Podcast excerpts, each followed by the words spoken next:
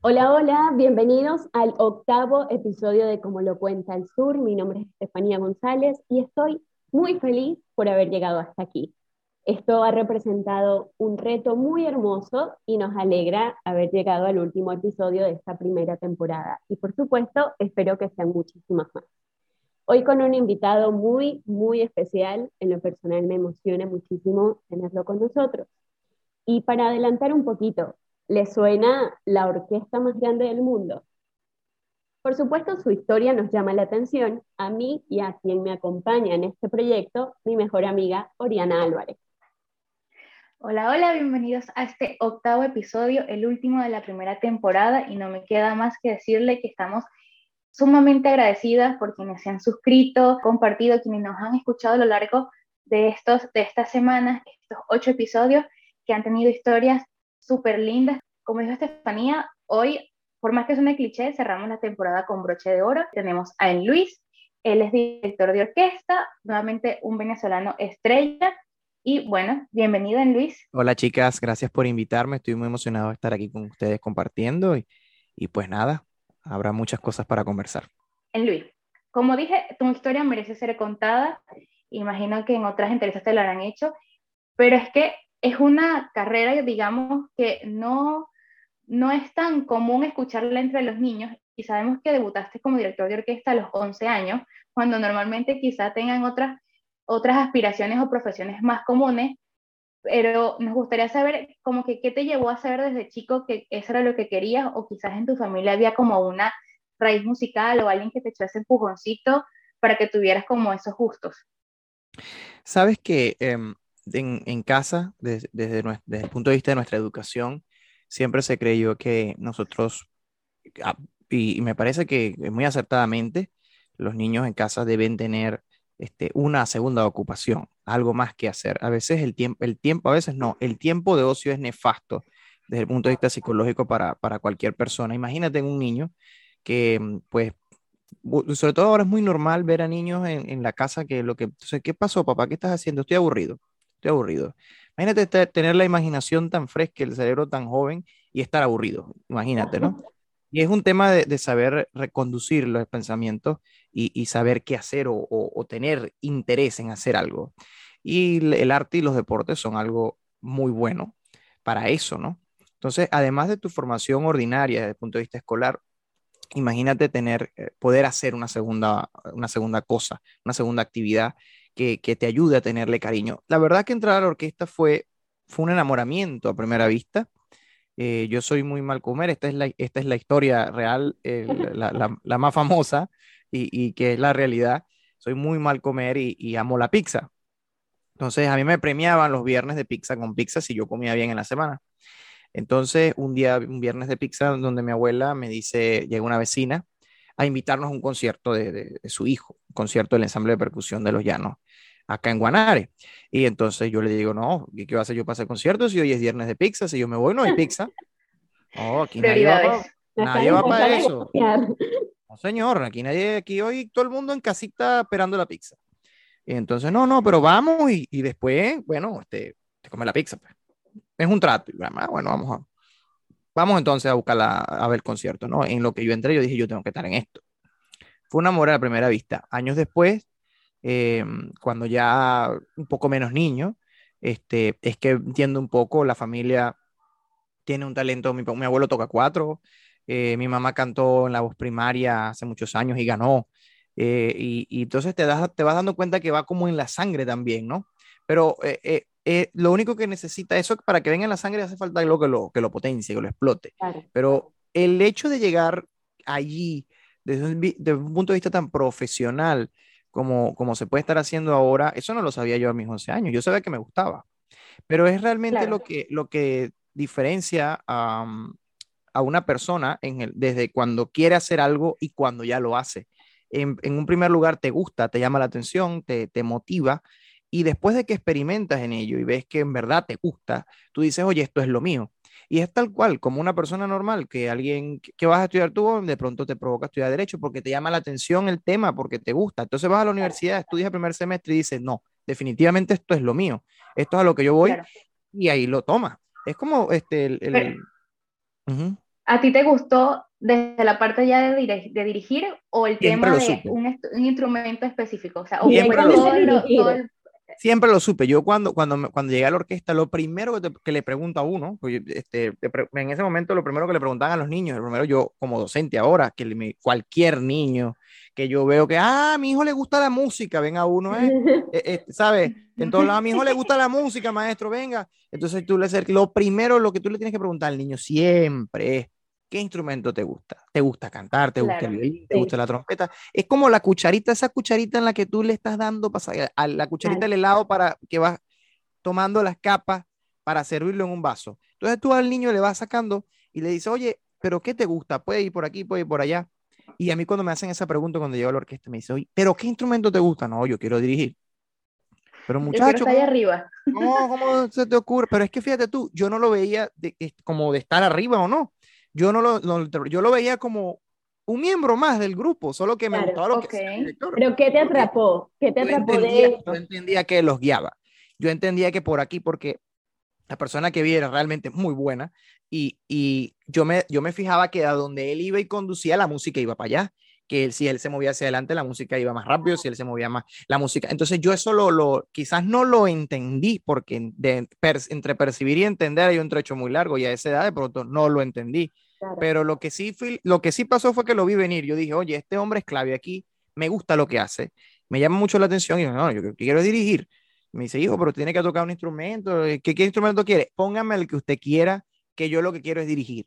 Entonces, al, al, al, final, al final, fíjate que pues me hice mi preescolar musical como, como hacemos todos, este, empezar, comenzar, ¿no?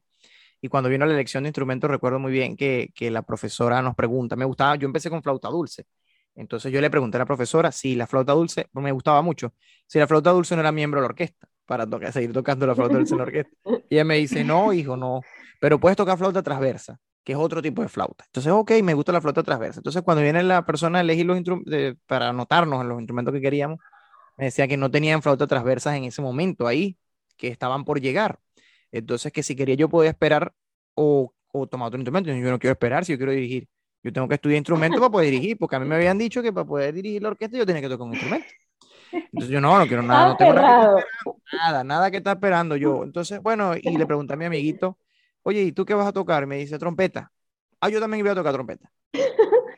Y ahí está. Y ahí, Eso me parece y ahí tocamos. Ahí estuvimos tocando trompeta y, ese fue mi, mi, comienzo en el núcleo Guanare, aquí en Venezuela. En Luis, aunque tú no lo sepas, yo te conocí a ti en el Conservatorio Vicente Emilio Sojo, en el 2017. Probablemente. Me tocó hacer mi, mi servicio comunitario eh, de la universidad allí. Entonces me llama la atención, tú en ese momento formabas parte del conservatorio, que ya forma parte en sí del sistema, pero ¿tuviste alguna, ahorita nombraste alguna, pero alguna formación previa que ibas por paso por paso hasta llegar al, conservatorio de Barquisimeto y, o sea, consecutivamente a considerarte entre los directores que iban a dirigir la, la, la orquesta. Eh, mira, el, el... ¿tú eres egresada de, de, qué universidad? De la Yacambú. De la Yacambú. Sí, yo hice un, de hecho, yo tengo un proyecto muy lindo que se llama, eh, un video que se llama Sinfonía del Éxito, unos estudiantes, pero de la Fermín Toro, este, hicieron un proyecto con, de, de, de, mi carrera y de mi vida como, como, como proyecto, me parece que era el proyecto de grado y era como un documental así, mi familia y todo eso fue muy lindo. En el conservatorio, en el edificio del conservatorio, compartimos con muchísimos de ustedes durante mucho tiempo y, y, de verdad que era un placer muy grande porque a ustedes siempre les gustaba hacer cosas allá con nosotros y, y en verdad que fue, fue muy lindo, ¿no? Eh, bueno, partiendo de ese paréntesis, eh, pues sí, la, nosotros, yo formé parte del programa de educación académica para los jóvenes músicos, docentes y directores del sistema, que es donde básicamente pues formábamos, los, jóvenes directores nos formábamos ahí, viajábamos una vez al mes a Caracas, pasábamos una semana, en mi caso, mi promoción, em, y ahí hicimos muchos estudios, pero es que el, el, sistema tiene la particularidad preciosa de que no haces un estudio específico nada más en un solo lugar, sino que estás todo el tiempo estudiando, hay muchos maestros en todos lados y, y la formación orquestal pues, eh, pues es, es, clave y circunstancial. De hecho, mi, mi función es, es muy, muy, bonito este tema que tocas. El núcleo Barquisimeto del sistema funciona en el edificio del Conservatorio de Música Vicente Emilio Sojo.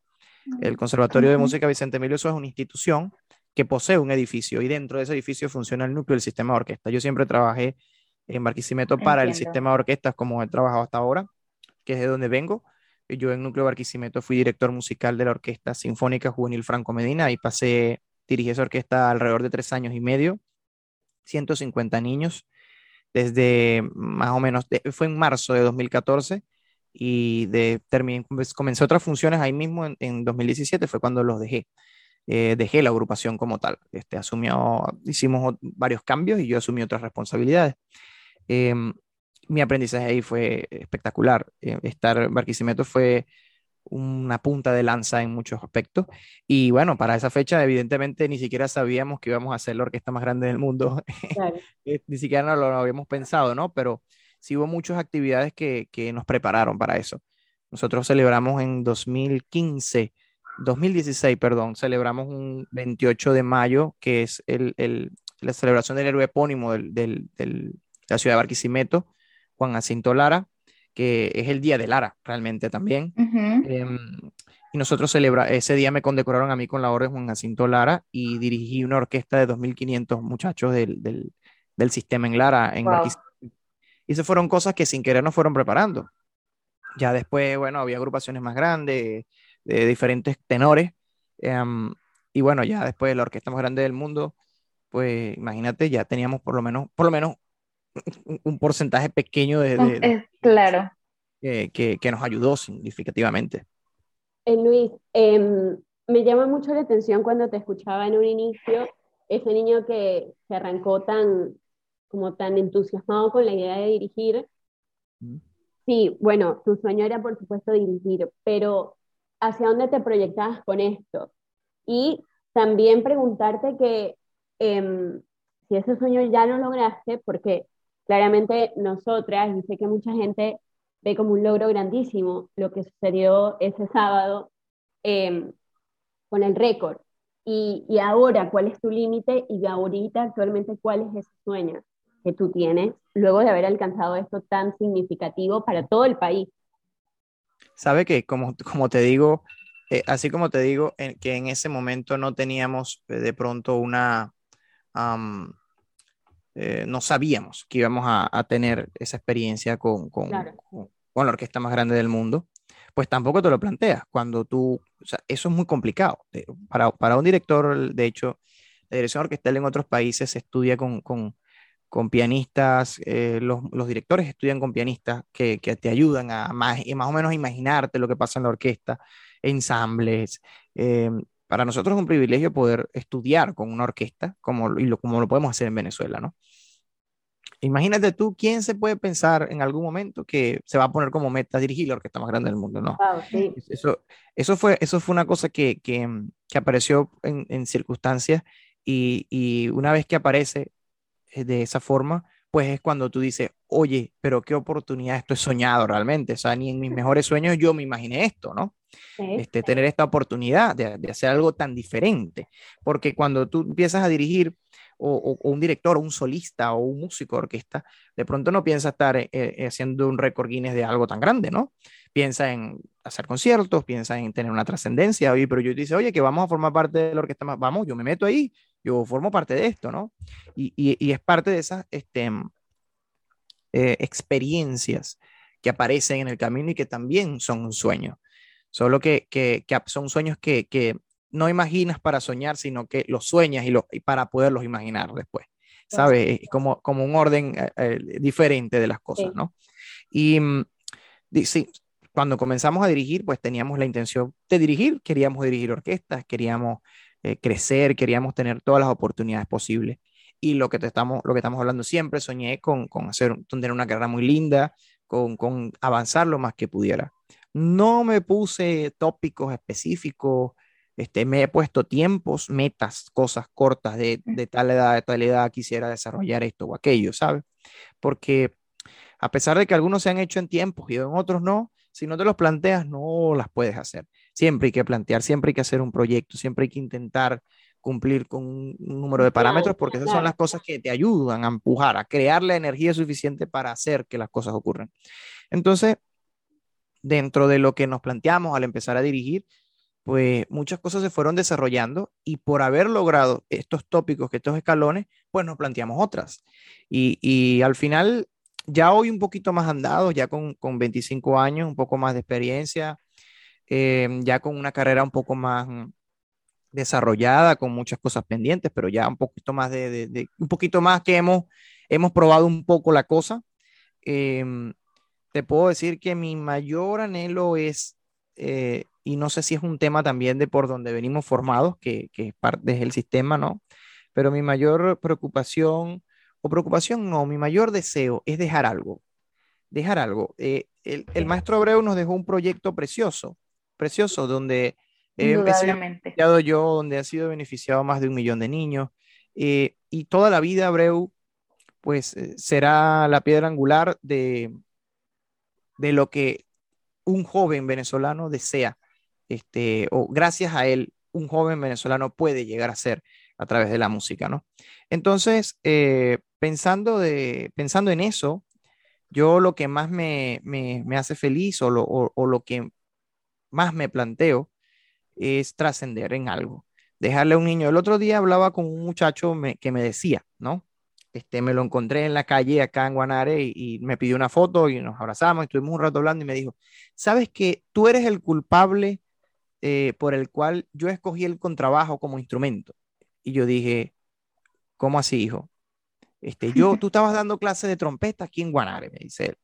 Y yo llegué preguntando que, que, cómo era la trompeta y eso, y tú me explicaste y me dijiste, me preguntaste que, qué otro instrumento había probado. Yo te dije que había probado como seis instrumentos más. Entonces tú me, te alarmaste, me dijiste que si seguía probando no me iba a decidir nunca.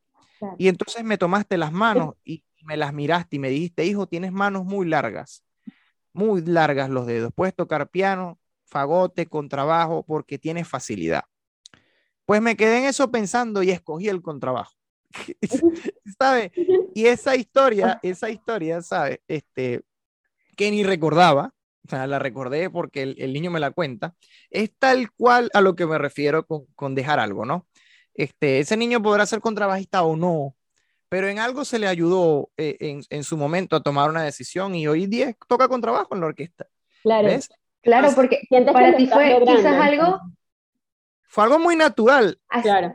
Fue algo muy como que, ¿qué haces tú aquí, mijo? ¿En qué te puedo ayudar? No, que tengo esto para ver. No, toca bajo o toca fagote, que te alcanzan los dedos. Hay personas, hay, hay músicos que tienen manos más cortas y que sufren porque claro. no les alcanzan, porque sí. tienen que estirar mucho, porque tienen que ser más lentos. Entonces yo le expliqué con tus dedos, tú tendrías una facilidad espectacular en estos instrumentos, ¿no?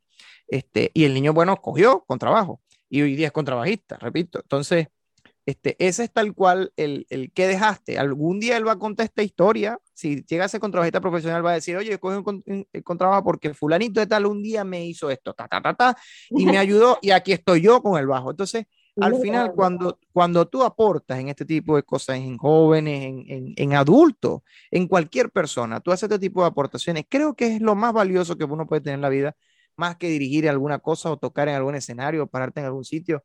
Al final, en esta vida todos eh, salimos adelante entre todos. Entonces, eh, yo diría que lo que más me preocupa es eh, ayudar lo más que pueda a, a quien yo pueda ayudar. Claro, porque digamos que al final lo del título de la orquesta más grande es un título, pero... Y, y es una meta o sea, preciosa. Por ejemplo, es una, exactamente, pero por ejemplo, como tú dices, ese niño en algo muy inconsciente que tú hiciste o en algo muy cotidiano, por así decirlo, algo demasiado chiquito, ya tú lo dejaste marcado a él. Algo, él tiene una historia que, que, lo recuerda, que yo ni, ni, ni idea, y él lo recuerda así, él está con eso él lo tiene. Y capaz habrán Bien. otros niños, pero como no te lo has conseguido en la calle y no te lo han dicho, hay otros niños capaz. que tu nombre dirá. O, bueno, de hecho, fíjate él tú. Lo haga, él lo haga con eso, niños eso. que él conozca y se eso, multiplique este niño, esa acción. Este niño va a hacer, va a tomar eso este, positivamente y va a tratar de ayudar a otros y algún Exacto. día contará la misma. Y para ver tus manos, hijo, Un, una persona una vez me dijo que yo tenía manos, mira, tienes, inténtalo tú también ves cómo va corriendo. El efecto cosa. dominó, por supuesto. La cosa va corriendo. Entonces es algo precioso. Y, y mm, en el récord Guinness conversaba yo con una profesora que no conocía, eh, que me dijo, no tienes idea de cuánto te, te han seguido personas de, de, nuestro núcleo, que yo de pronto de una ciudad, uno Venezuela tiene, no sé, como 500 provincias, 500 eh, municipios, una, es, muy, muy, no tengo el número exacto, pero somos muchos. Y hay municipios que tú ni idea, que tú no conoces el nombre, ¿no? Y, y te dicen, no, del, del, del, núcleo X, este, y tú no sabes, no tienes ni idea de cuán buen ejemplo ha sido o, o buen ejemplo no, no utilizó, de, de cuán ha sido motivación para ellos las cosas que tú haces, las cosas que tú dices, las cosas que tú... Y, y, ellos están todos aquí y nos queremos tomar una foto. Bueno, póngalos todos aquí y nos tomamos todos una foto. Entonces, es, tú no sabes realmente qué tanto ayuda. Ustedes no saben al final, este, eso se determina unos años después, qué tanto alcance en verdad, qué tanto pudo haber ayudado este, este bello podcast que ustedes están haciendo, esta bella temporada que están haciendo, que termina con este podcast. Eh, y, y no, no, no, no, no, no están al cabo de, de, saber qué tanto alcance va a tener, pero alguien va a para alguien funciona seguro. ¿Me explico? Y, y, y, es, y, es, algo que uno ni sabe. Son cosas, como te digo, eso fue tan, tan, tan simple como que, mijo, ¿qué necesitas? No, bueno, que yo ando viendo cómo es la trompeta. Ajá, para ver. No, pero para ver, tú tienes mano para tocar otro instrumento, ¿entiendes? ¿Qué estás haciendo aquí en trompeta qué? Si necesitas, eh, para tocar trompeta son tres dedos nada más, no, no, no, no, no, usted utilice su dedo, ¿me entiendes? Y, y, y, fue algo tan simple y algo tan circunstancial en la vida de otro, ¿ves? Por eso es claro. que debemos, debemos de, de regirnos eh, muy positivamente en ayudar a los demás porque nunca sabemos eh, qué tanto podemos eh, ayudar a, lo, a, los otros, mm, ¿sabes? En Luis, lo que, lo que te he escuchado y visto en esta, en esta conversa es que eres alguien que, o sea, te mueve la fibra, la, la sangre, la mente.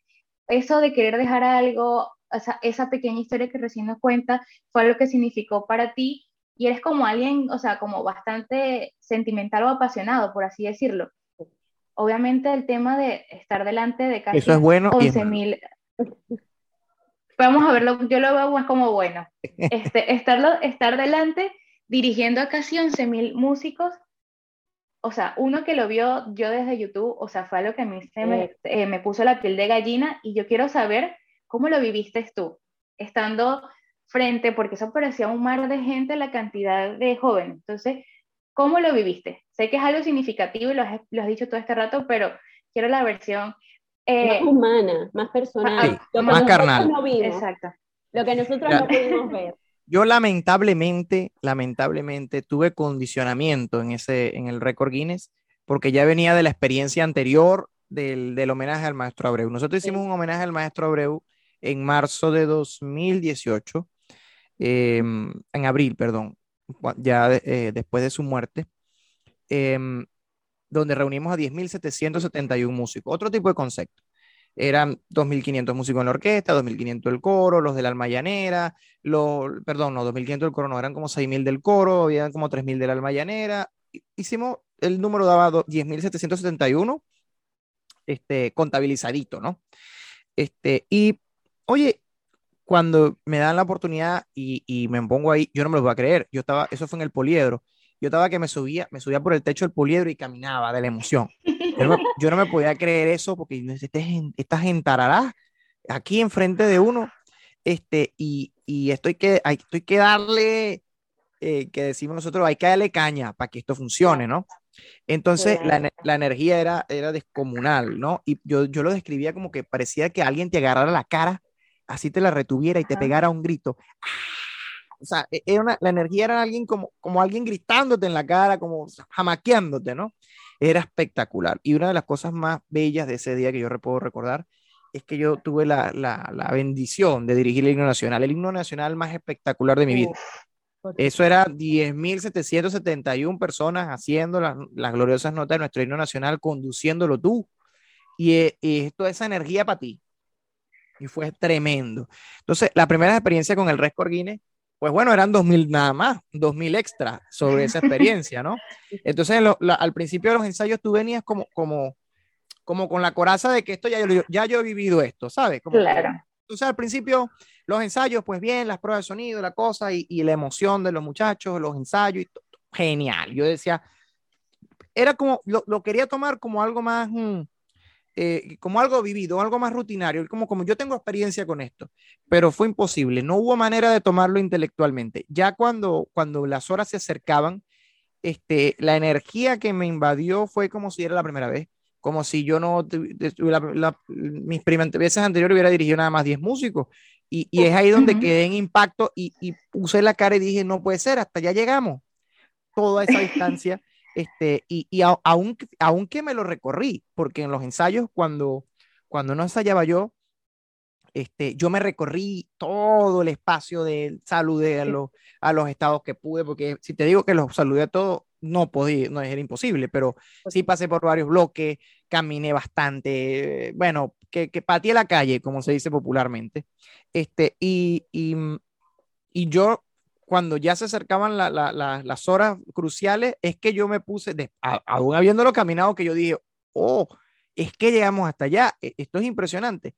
Y cuando una de las experiencias más lindas, que de hecho yo me ericé completamente, yo duré toda la pieza erizado, o sea, eh, yo no te lo, son, solo que son tres minutos y medio erizado de la experiencia del, corporal que eso implica en el Aleluya, que fue la segunda pieza que dirigí, el Aleluya de Händel este, ese coro diciendo aleluya, aleluya con ese orquestón, este, de verdad que fue eh, aún más impresionante, aún más impresionante porque además en, en, el, en el homenaje al maestro Abreu era un homenaje y, y lo queríamos como un homenaje y era una cosa espectacular y era un logro institucional espectacular, como que, oh, mira, estamos aquí, no puede ser, mira lo que hemos hecho, ¿no? Este, y en el récord Guinness, este, pues bueno, sí, sí, lo hicimos antes, pues lo estamos haciendo ahora.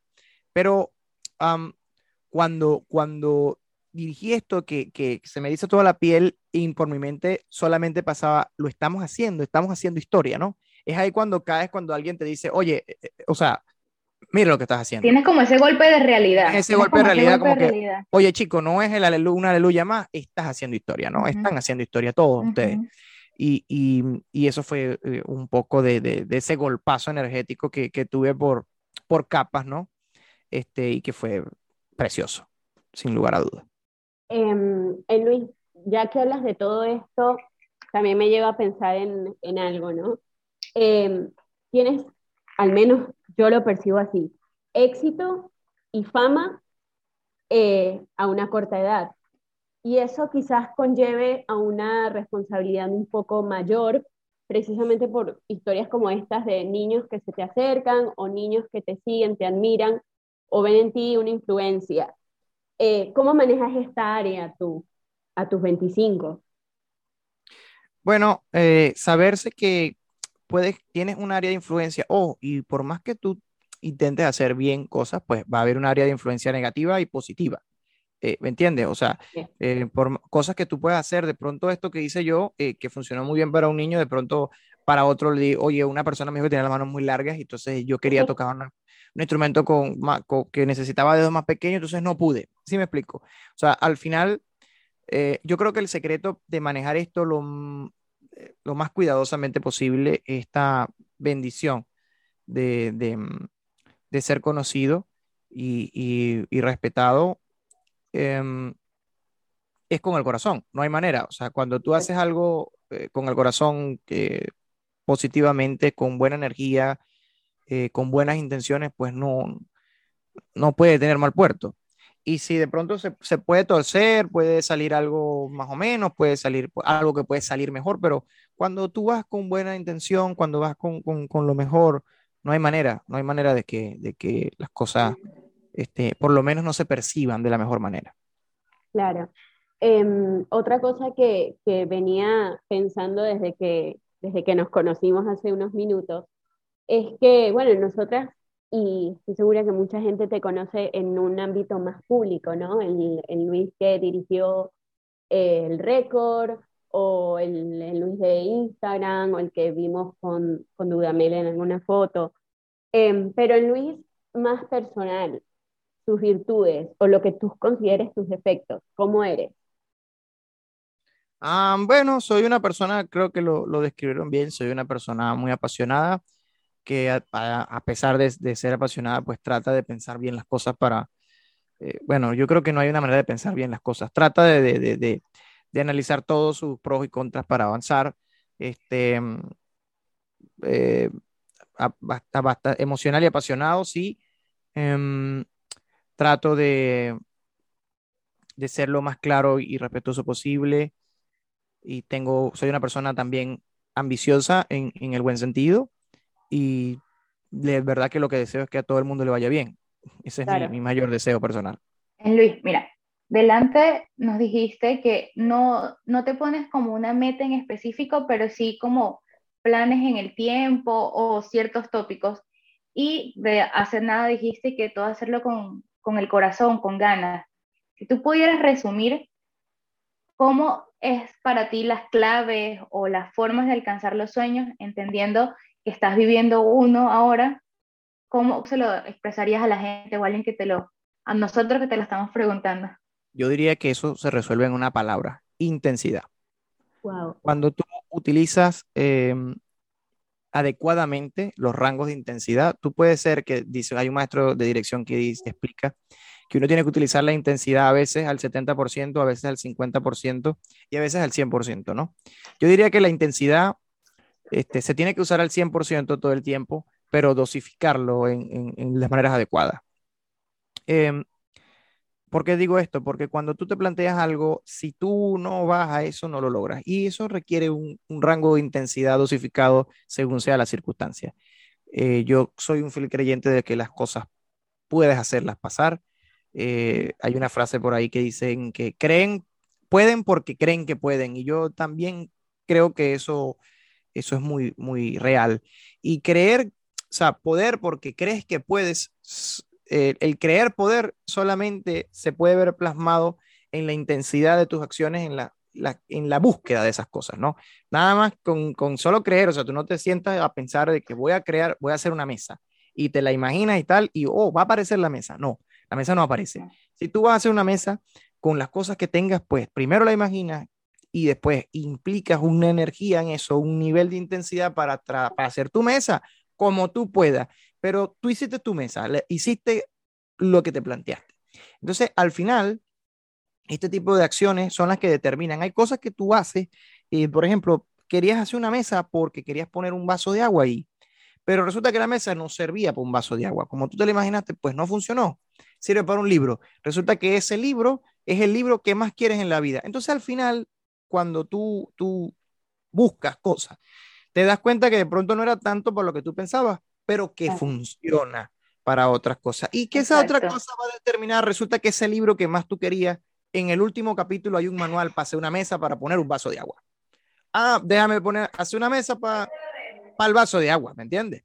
Entonces, el, eh, de eso se trata. Entonces, yo, el éxito o, alcanzar las cosas, yo diría que, que, es requerido a través de un, de un nivel de intensidad eh, que, que, todos necesitamos para, para poder este, llegar y cubrir nuestras metas. Buenísimo. Em, creo que ha sido una conversa muy nutritiva eh, y nuevamente te, te, agradecemos mucho el tiempo y, y, esto tan lindo que nos has regalado. Hemos llegado a una, a una parte de, del episodio que es muy interesante porque los pone a pensar a los invitados. Tres preguntas rápidas que son muy importantes para, para nosotras. Y la primera es, ¿cómo le contarías que es el sur, al resto del mundo? El sur es donde todo el mundo quiere estar. Así es. Así es sencillo. No, es que si lo explico, es que no conozco una sola persona que venga al sur, una persona eh, eh, fuera del sur, que venga acá y pase un tiempo determinado, corto, que no diga que, que ha sido su mejor experiencia, que no se quiere ir, no lo conozco. el sur es donde todo el mundo quiere estar. En Luis, si tu historia fuera una película o serie de Netflix, ¿qué nombre tendría? Oh, este, eh, Pasión y Sangre. Me encanta. Me gusta. Después hay que saber esa sinopsis. Y cerramos con ¿qué canción te recuerda a tu historia y qué canciones te recuerdan a tu lugar? A Guanar en este caso. Oh, eso está. Eh, eh, mi historia, creo que mi historia me la puede recordar una obra sinfónica que dirigí a los 15 años, que es la cantata criolla de Antonio Esteves. Creo que mi historia me la recuerda eh, la cantata porque pues, fue una de las obras más difíciles y, que hice a, más temprana edad y, sin, por supuesto que, que, marcaron, que marca mi vida, ¿no? Marca mi vida. Y a Venezuela, creo que me recuerda a la música de Guaco porque tuve la oportunidad, tuve la oportunidad de dirigir un Guaco sinfónico hace, hace algunos años, en 2018. Este, y bueno, puedo decirte una infinidad de canciones de Simón Díaz y muchas cosas que me recuerdan mi casa, pero eh, Guaco es conmigo porque hice música con ellos, entonces eh, yo te diría que todo el repertorio de música venezolana, pero Guaco en específico. Guaco. Compartimos el amor por Guaco. Bueno, eh, gracias, Luis, una vez más, por tu tiempo, por tu energía, por regalarnos tantas cosas a los venezolanos, eh, que siga siendo así por siempre o por muchísimos años, que sigas llevando este mensaje a tantas personas.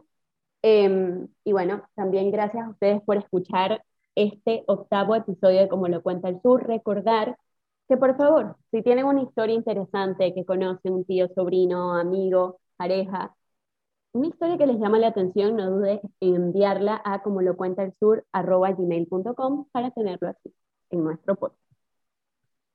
Nuevamente, gracias Luis por aceptar la invitación, por compartir parte de tu historia y de tus vibras el día de hoy en, en este episodio y agradecerles también a ustedes y dar por hecho de que este fue el último capítulo de la temporada, así que tienen que estar atentos a nuestras redes sociales porque ya la segunda se está horneando y vendrán las fechas próximamente de publicarse.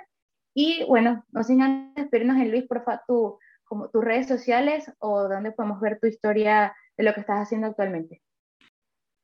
Ah, eh, primero que nada, quiero agradecerles por, por invitarme. La verdad que la pasé muy bien y que espero que les deseo mucho éxito en sus proyectos para el futuro. y espero que esta conversación pues sea del agrado de todas las personas que la escuchen. Mis redes sociales, eh, estamos en Twitter, Instagram y Facebook como en Montes Olivar. También tenemos muy linda información en nuestro sitio web de, nuestra, de, de toda mi agenda, de, de, qué es lo que hacemos, de, de qué, es lo que, qué es lo que hacemos, qué es lo que vamos, estamos por hacer y, y toda información muy linda en mi website www.enluismontesolivar.com y ahí pues como digo, hay, hay, muchísima información. Una vez más, muchas gracias eh, y nada, nos vemos en, en el próximo programa. Bueno, muchas gracias por escuchar este último capítulo, este octavo capítulo de Como lo cuenta el sur. Recordaré que compartir, darle me gusta, eh, pasárselo a alguien y mostrarle este proyecto para nosotros nos hace cada día mejor. Y bueno, estar pendiente a nuestras redes sociales donde estaremos publicando próximamente la segunda temporada del podcast Será hasta una próxima. Nos despedimos con cariño Ori y Steffi desde el sur. Chao, chao. Chao. No hay acento que no se pare, canción nadie cante, como la canta el sur.